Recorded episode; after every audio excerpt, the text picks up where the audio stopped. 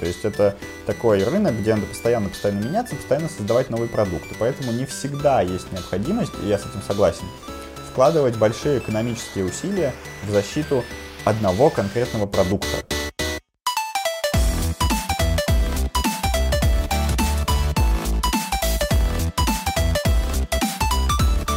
Привет! Это Копикаст. Мы говорим об интеллектуальной собственности и обо всем, что с ней связано. Микрофон Виктор Горский-Мачалов и Антон Индрисяк. И сегодня мы поговорим про конференцию мобильных разработчиков, а точнее юристов, которые помогают мобильным разработчикам видеоигр, а, которая называлась э, Video Game Legal Conference и проходила с 6 по 7 октября. Мы обещали, что поговорим про нее в нашем IP-чате. А, заходите в IP-чат в Телеграме, можете обсуждать там все, что хотите. Он практически не модерируется в настоящее время, но э, без всяких противозаконных штук, потому что такое э, удаляется. Да. Вот. Что за конференция? А, значит, конференция, на которой собрались юристы, которые работают в компаниях, э, обслуживающих разработчиков э, игр или непосредственно в компаниях, которые разрабатывают игры, э, юристы инхауса, и обсуждали они много-много-много разных проблем, которые в первую очередь связаны с интеллектуальной собственностью, ну потому что с чем еще. Давайте поговорим сначала, что мне как игроку не понравилось. Я же весь такой э, геймер хардкорный, люблю... Ты прям хардкорный геймер. А, ну, по, по классификации, о которой мы сейчас будем говорить, скорее да. А, как мы понимаем, есть некий мир компьютерных игр, мир мобильных игр, и вот мир компьютерных игр, к которому я себя отношу скорее, он люто ненавидит, это какая-то такая святая война против мобильных игр, потому что мобильные игры, они такие простые, казуальные и все такое. Но, к сожалению, на этой конференции говорили в основном про мобильные игры, про защиту мобильных игр. Понятно почему, потому что мобильный рынок в разы больше денег приносит. Серьезно? Да. Нет, подожди. Серьезно. Подожди. Мобильные игры. Конечно. Во-первых, они... кто в них играет? В них играет очень много людей. Э, вообще самая популярная игровая платформа сейчас это устройство на iOS, то есть айфончики, айпадики и все uh-huh. остальное. Их продано в разы больше, очевидно, чем тех же самых консолей.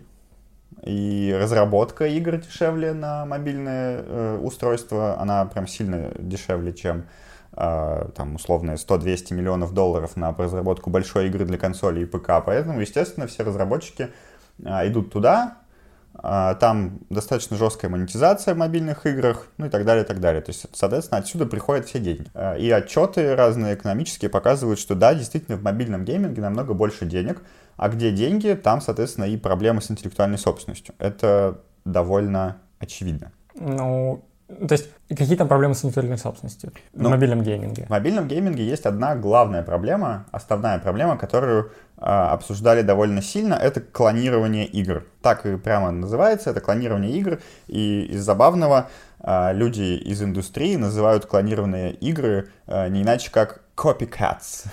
Копикац? Да. Ну, это как копикаст. Это как копикаст, только да, две буквы наоборот. В этом, собственно, весь юмор. Но, вот, и эти игры, они в какой-то момент начинают заполонять все э, рынки, все App Store и так далее, и так далее. То есть ты, может, например, помнишь, э, 2012, 11, 13 года где-то, когда появилась игра Subway Surfers, uh-huh. она тогда еще какой-то iPhone типа 4 был, какой-то неокрепший Android, но она прям хорошо работала и была очень популярной. И сразу же, когда она возникла, появилась куча таких же очень похожих игр, где надо было точно так же там, мальчиком или девочкой, каким-то персонажем, в общем, перемещаться по линиям, собирать монетки. Там подпрыгивать, где-то наклоняться, uh-huh. еще что-то. То есть очень много таких игр появилось.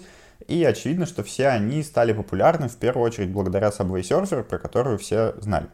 А, эта проблема есть до сих пор, до сих пор появляются клоны игр, прямо вся механика такая же, э, используется пиратами ну, или там недобросовестными конкурентами, меняются дизайны, меняется название, при этом механика игры остается такой же, и в итоге ты очень мало что с этим можешь сделать, потому что, как мы уже когда-то с тобой обсуждали, механику игры защитить довольно сложно и дорого, и практически иногда в некоторых случаях невозможно, а если сделать reskin персонажей, локаций и там игрового поля условного, то никакого нарушения авторского права на игру, как на произведение, уже здесь э, не будет, и этим, соответственно, все пользуются. Интересно, получается, есть существенная разница между проблемой пиратства в компьютерном гейминге и проблемой пиратства в мобильном гейминге, потому что в компьютерном гейминге проблема у разработчиков с пользователями, игроками, которые э, пиратят и нелегально скачивают копии игр.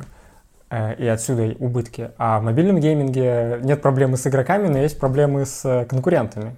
Да, примерно так это и работает. А что юридически? Ну, кстати говоря, я, я вот сейчас подумал, э, сейчас уже, как, насколько я понимаю, опять же, может, ты там, как геймер, крутой, хардкорный, сейчас подтвердишь или опровергнешь, но, насколько я понимаю, сейчас потихоньку начинает стираться грань между мобильным геймингом и консольным слэш компьютерным геймингом, благодаря, например, игре Genshin. Да, Genshin Impact это, да, да, вот, да. Вот эта игра, это которая как, феномен. Э, по сути, раньше, то есть это игра наподобие тех, которые, как я понимаю, раньше были вот эти японские игры на мобильнике, гача, где ты э, ну, бегаешь, совсем. там собираешь лутбоксы, а теперь это, в эту игру можно играть одновременно на компьютере, на телефоне и на консоли, и для телефона она, ну, то есть в, ней, в нее можно играть на телефоне, но выглядит она как какой-то AAA проект.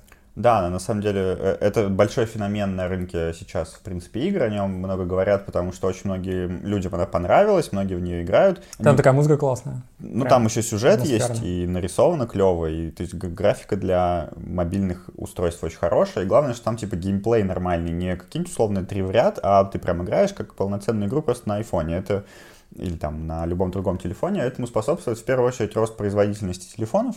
И она бесплатная. Она бесплатная, как и на самом деле очень многие мобильные проекты. Но при этом в ней есть донат. Он не такой жесткий по, по обзорам, я сам не играл, но по обзорам он не такой жесткий, как, как в некоторых случаях. Тебе а, не нужно в общем и целом покупать ничего, чтобы пройти условно сюжетную кампанию, если ты не хочешь больше вовлекаться и тебя не особо интересует. Это, это система гача, когда ты собираешь все больше и больше разных классных персонажей, там девочек, обычно такие, э, ну именно девочки, Вот.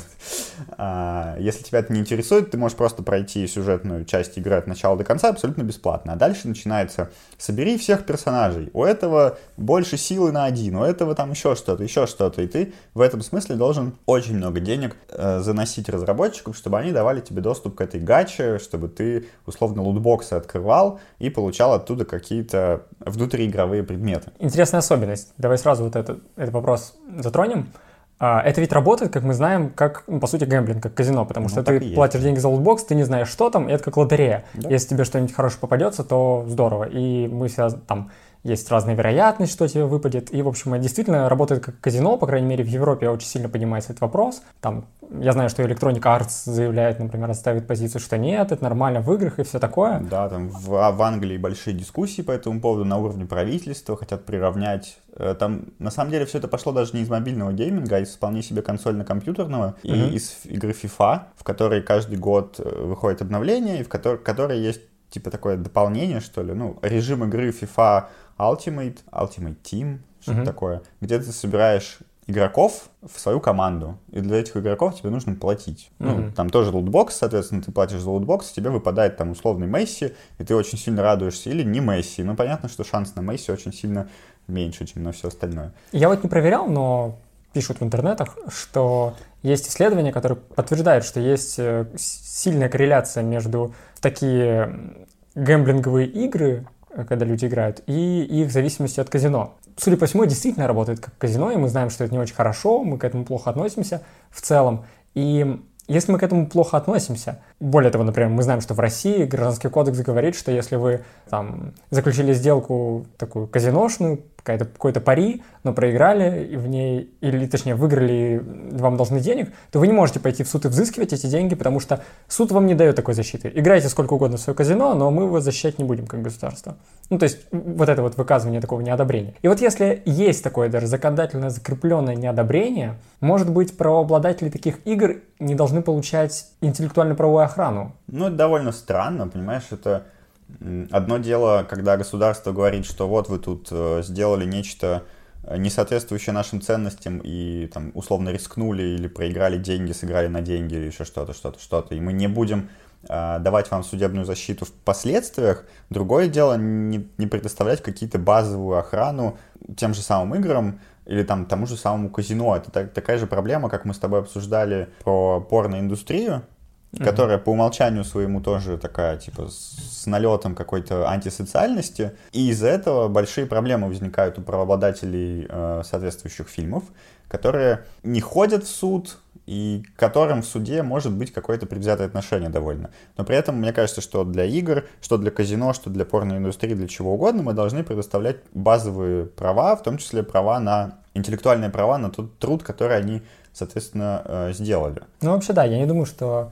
То есть, может быть, в целом как-то создатели игры э, должны, может быть, не получать какой-то правовой охраны в какой-то, может быть, части обсуждаемого с точки зрения обычного гражданского права и отношения с потребителями. Быть может.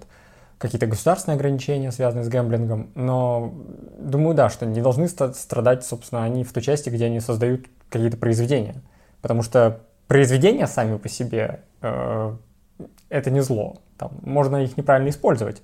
Но Безусловно. вот мы осуждаем использование, но не осуждаем, э, что вот там, ты создаешь произведение. Это к тому, что мы уже обсуждали этот вопрос про Бэнкси, и, э, кажется, мы приходили к выводу, что несмотря на то, что Бэнкси или какой-нибудь другой анонимный уличный художник творит свое искусство с нарушением закона, портит что-то имущество, то мы, конечно, привлекаем его к ответственности за это, но лишаться охраны своей интеллектуальной собственности такой художник не должен. Да, я здесь согласен с тобой. Ну ладно, давай вернемся к тому, как бороться с пиратами.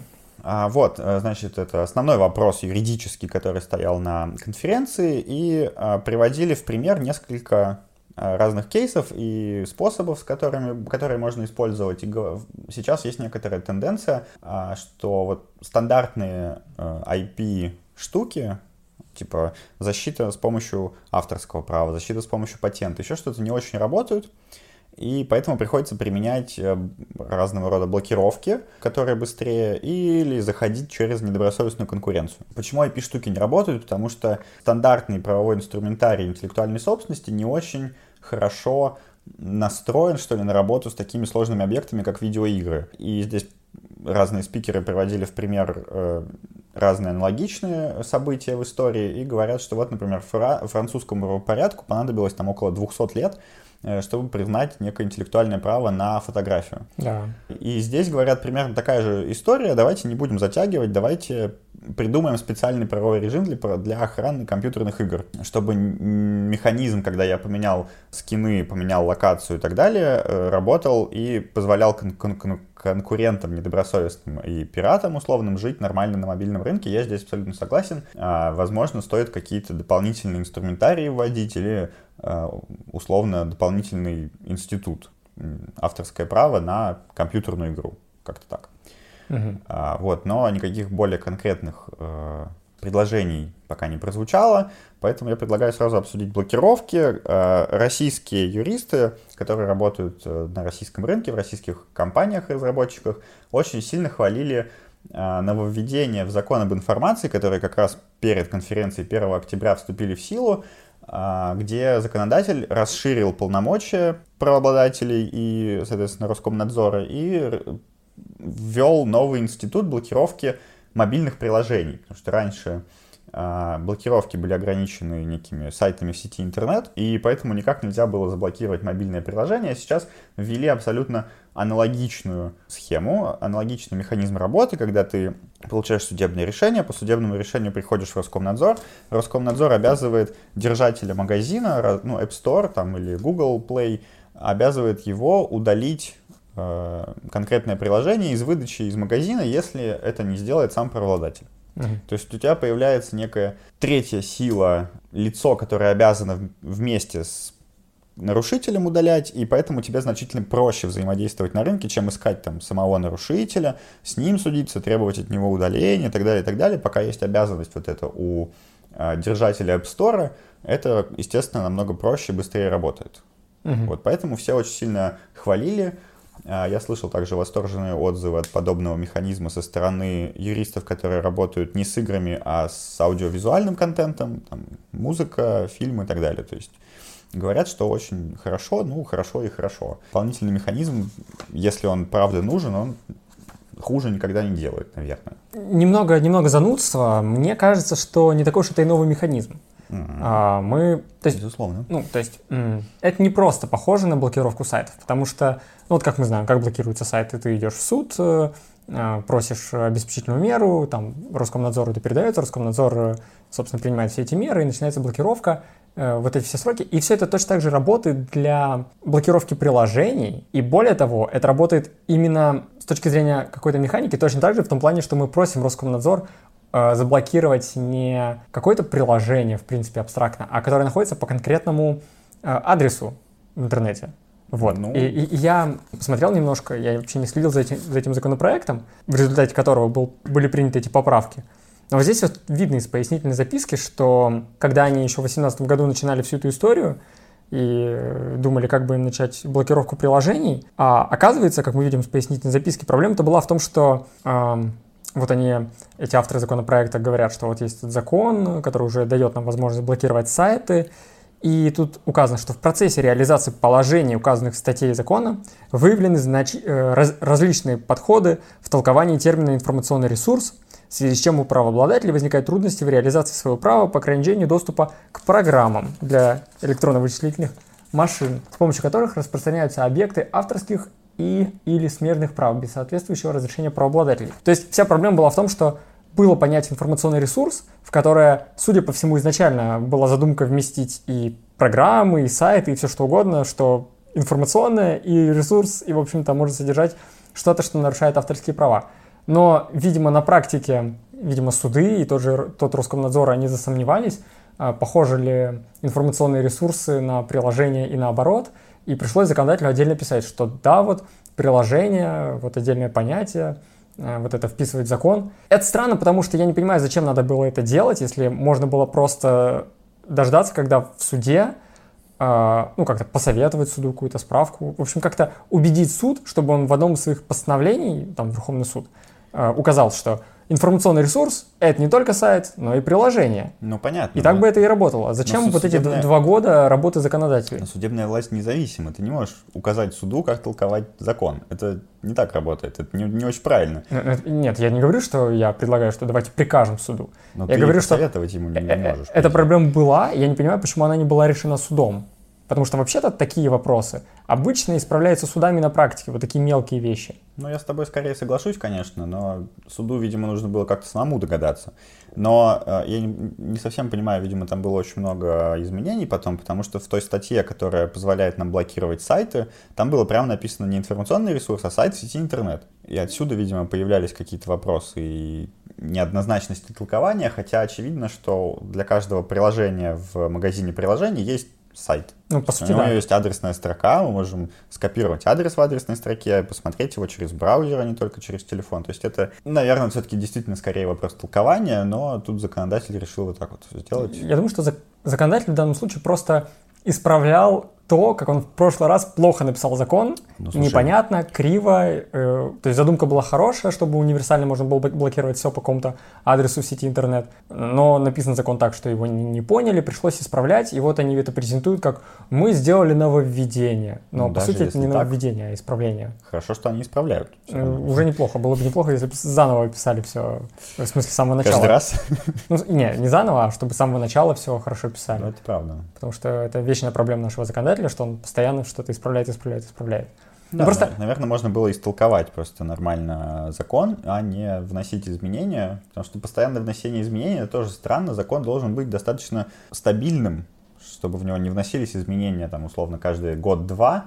Э, я, ну... я как-то студенческие годы писал э, на каком-то втором или третьем курсе научную статью по теории государства и права, и чтобы придать ей какого-то, хоть какой-то научности, я провел небольшое исследование за последний год или два года или что-то такое, какой-то такой период, взял а, все законы, которые были приняты э, Государственной Думой за последний год или два, и указал, что, и там было обнаружено, что где-то 86 или 83 процента всех законов — это поправки к уже существующим законам. Ну, так и есть примерно обычно, да. То есть законодатель постоянно занимается тем, что исправляет уже написанные законы. И я понимаю, что в одних случаях это, например, обновление закона, потому что время меняется, и законодатель держит, держит руку на пульсе. В некоторых случаях он обязан так делать. Например, Безусловно. те же самый налоговый кодекс можно вносить поправки только федеральными законами. Без, безусловно. Просто ну, мне кажется, что в большинстве случаев это все-таки проблема исправления того, что плохо написано. Я думаю, что хороший закон должен быть написан так, чтобы его не пришлось исправлять постоянно. Вот что мне представляется Я с тобой соглашусь. правильным. Это, понимаешь, это вопрос излишней казуистичности законов. Э, Я предлагаю в эти дебри не уходить, Да, потому да, что да. чем мы казуистичнее пишем, а у нас очень казуистичное законодательство, особенно когда тебе в блокировках говорят сайт в сети интернет. Но ты э, на месте суда не имеешь возможности толковать сайт в сети интернет не так, как закон понимает сайт в сети интернет, а он достаточно ограничительно это понимал, поэтому пришлось так делать. Поэтому остановимся на, на этом и пойдем, наверное, дальше. Поговорим, предлагаю тебе поговорить про недобросовестную конкуренцию, как еще один механизм борьбы с нарушениями, который, как мне кажется, а, в принципе, соответствует идее, когда у нас есть некий, некое нарушение, которое мы внутри себя чувствуем нарушением, но у нас нет какого-то объективного нарушения интеллектуального права. То есть всем очевидно пон- понятно, что ну, в российском правопорядке, в конвенции парижской, а, любые акты практически на международном уровне, на национальных уровнях, которые толкуют понятие недобросовестной конкуренции, говорят, что это не только то действие, которое закон непосредственно нарушает, но и некое такое действие, которое мы можем оценить как, как неподобающее к совершению добросовестным, честным предпринимателям. Вот. И, наверное, понятно, что когда один предприниматель приходит на уже занятый рынок, берет игру конкурента, создает ее полную копию, специально внося в нее такие изменения, чтобы нельзя было напрямую говорить о нарушении авторских прав, это не очень добросовестная штука, наверное. Хотя, с другой стороны, это может ограничивать значительно рынок, и не будут появляться там разные похожие игры, конкуренции не будет. То есть это камень, такая обоюдоострый меч, что ли, не знаю, палка о двух концах. А помнишь, когда мы с тобой говорили про защиту механики настольных игр, тоже мы обсуждали этот спор, потому что вот, например, некоторые издательства в России, которые говорят, что нет в России защиты механик настольных игр, во всем мире есть, а у нас нет. Вот, и говорили, что это хорошо, потому что э, вот есть конкуренция в качестве материалов. Там кто-то делает дженгу официальную, а кто-то делает такую же дженгу, но там с лучшими материалами. Здорово, нет интеллектуальной собственности, есть конкуренция в качестве материала. Ну, качество материала это, конечно, здорово. Было бы неплохо, если бы оригинальные игры почаще появлялись. Да, но вот, значит, недобросовестная конкуренция. На конференции рассказывали о некоторых успешных кейсах европейских, где акт применяют, это, в Испании уже однозначно применяют э, акт о недобросовестной конкуренции к клонированным играм, А, поэтому можете пойти, на самом деле, послушать из первых уст, это будет намного интереснее, послушать, э, что говорят на конференции. Есть, Записи- есть запись конференции. Записи есть, мы ссылку дадим э, в описании, в телеграм-канале и на ютубе, и, в общем, где мы там везде выкладываем, я думаю, везде ссылки положим. Можете пойти посмотреть, по-моему, это абсолютно бесплатно. Вот. Такая была конференция, довольно интересная. Тут самая практически полезная часть была, как мне кажется, в конце, когда а, на последней сессии юристы, практикующие, давали советы и рассказывали, что что-то очень практическое. Вот они говорят, например, что э, взаимодействовать с магазином приложений Apple, э, с App Store намного интереснее, чем с Google, потому что Apple, он помогает тебе, он как-то сам готов во всем разобраться, и он блокирует приложение без вопросов, если даже твой конкурент не выходит на связь. То есть он, у него есть некая презумпция, что ли, добросовестности, презумпция клонирования. А Google в то же время э, очень мало чего сам делает без судебного акта или без какого-то акта о регулировании. То есть он говорит, все вопросы, пожалуйста, решайте вот с правообладателем приложения, мы ничего делать не будем. Есть, наверное, в условиях какого-то законодательства, которое сейчас есть, это правильно, и Google ведет себя абсолютно законно, но, с другой стороны, мне кажется, это все равно такое странное поведение, когда ты позволяешь на своей площадке появляться клонам и еще ничего с ними не делаешь. А, Возможно, что вот этот вот новый институт правовой для авторское право на видеоигры, он будет как-то регулировать еще эти вопросы. Я бы сказал, что, в принципе, интеллектуальная собственность, э, она исходит... Ну, мы обычно считаем нарушителями интеллектуальной собственности э, не только тех, кто создал этот контрафактный продукт, но и тех, кто его продает. Да. Вот. И здесь в этом плане я Ну думаю, что Google, на Google Play должна также нал- налагаться ответственность за предоставление доступа к большому количеству контрафакта. Потому что Google, безусловно, с этого еще и доход получает. Да. Рекламу продавая в App Store, там, получая комиссии какие-то. То есть это один из э, главных драйверов развития, в принципе, Google как компании, поэтому очень странно, что он себя так ведет. Из еще практических советов говорили, что нужно максимально прорабатывать соглашение с конечным пользователем, но это понятно, потому что чем лучше у вас соглашение, тем проще вам впоследствии работать с ним. С конечным пользователем, С конечным пользователем. это который вот ничего не читает, ты такой, Да, да, да, да, да, вот с ним, с ним, с ним родимым. А, потому что там можно как-то очень э, хитро прописать любые изменения, которые запрещаются, все-все-все. То есть ну, действительно есть такой инструментарий, нужно пользоваться. Что еще из интересного рассказывали? Из интересного э, вывода, который был, как, который мне наиболее понравился, э, спикер, который не занимается практикой, он скорее такой э, научно практикующий юрист, говорит, что, ну, вы знаете, ну да, законы несовершенны, но они же не постоянны, давайте вы как-нибудь добивайтесь, там, лоббируйте свои интересы, добивайтесь изменения. Почему вот там, музыкальная индустрия с конца 80-х, 70-х смогла сделать так, чтобы все под нее, под нее прогнулось и сделали как ей надо, а вы не можете, идите делайте, у вас типа денег много, влияния много и вообще Идите а, лоббируйте? Такое. Да, идите лоббируйте изменения, которые вам удобны. Mm-hmm. В принципе, это, По- мне кажется, point. Это из России спикер? Нет, э, испанский, по-моему. Я не знаю, как работает в Испании, но там про Россию мы точно знаем, что в России, мне кажется, в отличие от Испании и многих стран, лоббирование не работает как э, формальный юридический институт. То есть мы знаем, что в некоторых странах, например, в США и еще где-то, лоббирование регулируется, и это такой даже скорее институт демократии, когда ты с помощью там, установленной процедуры лоббирования участвуешь э, в том, чтобы говорить законодателю, как и что писать. Ну, потому ну, что институт проявляешь свой интерес. Ну, там, там идея в том, что э, раз уж это такая открытая процедура, каждый может прийти в эту процедуру, э, любое заинтересованное сообщество, и говорить, мы хотим вот этого и вот этого, вот этого. И законодатель может получать вот эти, э, так сказать, сигналы, э, какой закон хочется обществу получить. А сейчас, э, например, в России, когда такого института нет, вот есть такая точка зрения, что он нужен, потому что если лоббирование не регулируется и не легализовано, так сказать, это не значит, что его нет. Оно есть где-то кулуарно, и есть какие-то такие неформальные каналы, через которые можно э, продавливать э, какое-то то законодательство, которое ты хочешь, э, и это не очень демократично, когда тот, у кого есть связи, получает закон, который он хочет, а тот, у кого нет связи, не получает. Ну, это странно. Мне кажется, что сама по себе формализация процедуры не особо решает эту проблему, потому что как мы знаем, лоббирование это непосредственно, ну, условно, покупка депутата. У кого больше денег, тот и... Так нет, в том-то и дело, что вот э, если мы не, у нас лоббирование не легализованное и нет никакой процедуры лоббирования, то это покупка депутата. А если это часть законодательного процесса, который установлена федеральным законодательством, то там, конечно, нет вот этой всей истории про покупку депутатов, ну, там есть нет? история про то, там, что конечно, есть, есть. Соо... например, профсоюзы какие-то, если там профсоюзы разработчиков игр.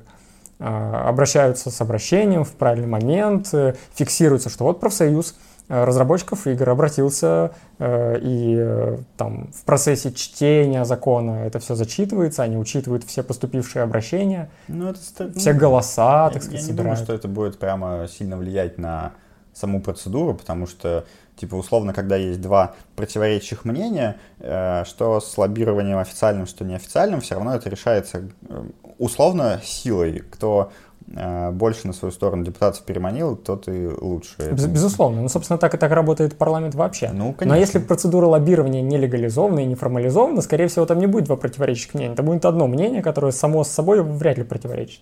Вот, вот в чем идея. Ну, Я быть. не уверен, что процедура, что лоббирование как институт это очень важно и должно быть в России легализовано, но возможно. Но, понимаешь, просто тут, есть такая точка point, зрения. Point э, этого э, юриста, он был в том, что законы не такие стабильные, я с ним абсолютно согласен. То есть, э, если вы вот условно говорите, что нет механизма, который бы распространял свое особое действие на игры, так вы сделаете что-нибудь, чтобы он появился.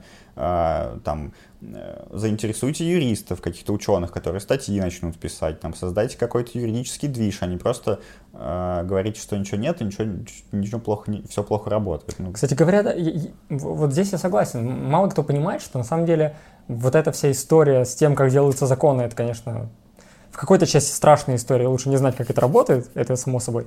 Но мне кажется, мало кто понимает, насколько это ближе, чем кажется. Можно влиять на законодателя гораздо больше, чем э, ты подозреваешь. Да. Потому что каналов давления, да и хоть, хотя бы официальных, можно всегда прийти там, к каким-то депутатам, убедить их, там, собственно, грубо говоря, продать эту идею, ну, заинтересовать. Правда. Вот, знаете, сколько тут бюджетных средств можно ну и опять же, депутаты получить. тоже заинтересованы обычно в том, чтобы, условно, если вы придумаете какой-то механизм, который заставит за вас проголосовать целую когорту мобильных разработчиков, то и любые политики будут в этом заинтересованы, вне зависимости от того, там официальное лоббирование или неофициальное. Э, это скорее обратный процесс. То есть ты выходишь с инициативой, за тебя все приходят голосовать. Прикольно? Прикольно. Вот. А, как еще вариант, конечно, можно закон менять не через законодателя, а как мы с тобой сегодня уже обсудили, через судебную власть. То есть можно как-то судиться все больше и больше, предлагать судам толкование, когда-нибудь э, стену непонимания в арбитра... арбитражных судов там или условно на... нижних судов в... где-то за рубежом вы пробьете и на уровне какого-нибудь Верховного суда э, установите новую парадигму, новое толкование, которое будет для вас удобно. Да, это долго, да, это сложно, но когда-нибудь. Ну, видишь, э, это же такая проблема а, это то, что видно нам, как юристам. То есть мы видим, что мы раз посудились, два посудились, три посудились, и вот наконец мы убедили и вот суд. на 45-й раз да, ну, ну наконец-то сработало. На какой-то раз, э, ну, опять же, сфера интеллектуальной собственности в России не такая развитая, и не сказать, что 45-й, иногда это действительно третий или десятый раз. Ну, да. И мы видим, что действительно через а, постоянное продавливание своей правовой позиции в суде можно убедить в чем-то суд, какое-то толкование закрепить в практике, и оно будет работать, и это там иногда лучше, чем принять новый закон. Но это, в этом трудно убедить клиента, который к тебе приходит и говорит, вот, мне не нравится, что происходит. И, и как ему скажешь, вот идите посудитесь, и может быть вам повезет, и вся ваша индустрия будет вам благодарна за то, что вы посудились Нет, ну и это, убедили. Это мы Но, скорее говорим. всего, вы проиграете. Это ты так говоришь, как э, внешний консультант. Есть же компании, которые заинтересованы, вот условная компания не будем называть имен, компания-разработчик, она там уже 10 лет на рынке, она понимает, что она еще 150 лет планирует быть на рынке, у нее же есть внутренние юристы, она силами своих внутренних юристов как раз может, ну, путем проб и ошибок, проигрывая, но поменять практику. То есть это тоже путь, и им, в принципе, тоже надо пользоваться. Я не понимаю, почему про него на конференции, в общем, не говорили. Это, кстати, интересно. Смотри, большие деньги, у которых есть деньги э, и время, чтобы постоянно судиться и продавливать через судебную практику, а рано или поздно она будет продавливаться – через судебную практику свои какие-то правовые позиции, они через суд могут формировать новые, новое право, а мелкие компании, которые вместе не объединены, например, в какую-то, какую ассоциацию, и которые иногда судятся сами по себе, но, скорее всего, обычно нет и боятся, а, они не могут продавить какую-то свою повестку. Это интересно. Тоже такое... Ну, это лоббирование в чистом виде. Опять, да, получается, Без ассоциации что... ты, в общем, как... мало чего способен. Ну, то есть вопрос денег исключительно. Вопрос а, создания правых позиций — это, конечно, вопрос денег. Как и в целом вопрос, в принципе, защиты ваших интеллектуальных прав, если вы там условный маленький разработчик. На конференции тоже про это говорили, вот в этой практической части, что а, вы должны понимать, что любая защита ваших прав — это всегда дорого и долго. И вы можете не всегда э, ориентироваться на защиту, потому что мобильный рынок, он такой недолговечный, и продукт живет недолго. То есть продукт живет, пока есть условный хайп. Потом э, одна игра сменяется другой, начинают копировать ее, про вас все забывают, у вас нет денег, прибыли пользователей. То есть это такой рынок, где надо постоянно-постоянно меняться, постоянно создавать новые продукты. Поэтому не всегда есть необходимость, и я с этим согласен, вкладывать большие экономические усилия в защиту одного конкретного продукта. То есть, да, естественно, вы должны и скорее обязаны использовать товарные знаки для защиты бренда вашей компании, разработчика, но для защиты конкретных игр не всегда даже стоит прибегать и к товарным знакам вообще. А, тут только если вы понимаете, что да, вас будут копировать, или если вы понимаете, что да, эта игра поживет там хотя бы условно два года, потому что процесс регистрации знака это уже год, плюс-минус. Вот. Здесь я тоже согласен, это некий такой экономически обоснованный э, подход, экономический к оценке необходимости защиты интеллектуальных прав. Mm, тоже верно. Ну, я думаю, собственно, на этом у нас обзор конференции завершен. Мы можем подвести некоторые выводы, которые сводятся к тому, что отличается пиратство в компьютерном гейминге и мобильном гейминге. Возможно, это изменится в будущем, поскольку меняется сам гейминг. Да. Может быть, может быть новый механизм блокировки приложений не такой уж и новый, но, по крайней мере, а, факт в том, что действительно теперь можно блокировать приложение, и это, наверное, хорошо. А, что еще? Не обязательно идти в суд, но при этом но в суд нужно. надо ходить. В общем. А, да, и законы не постоянная, практика не постоянная. В целом непонятно, что лучше работает, там, добросовестная конкуренция условно или блокировки. Здесь нужно, опять же, выбирать, что вам ближе и что проще. Условно, там, в Российской Федерации проще работать блокировки, а где-нибудь за рубежом проще работать недобросовестная конкуренция. А, законодательство защитное. Законодательство, да. Поэтому, естественно, здесь никакого общего урока, наверное, не будет. ничего не понятно. Такая вот конференция, как и все любые другие юридические.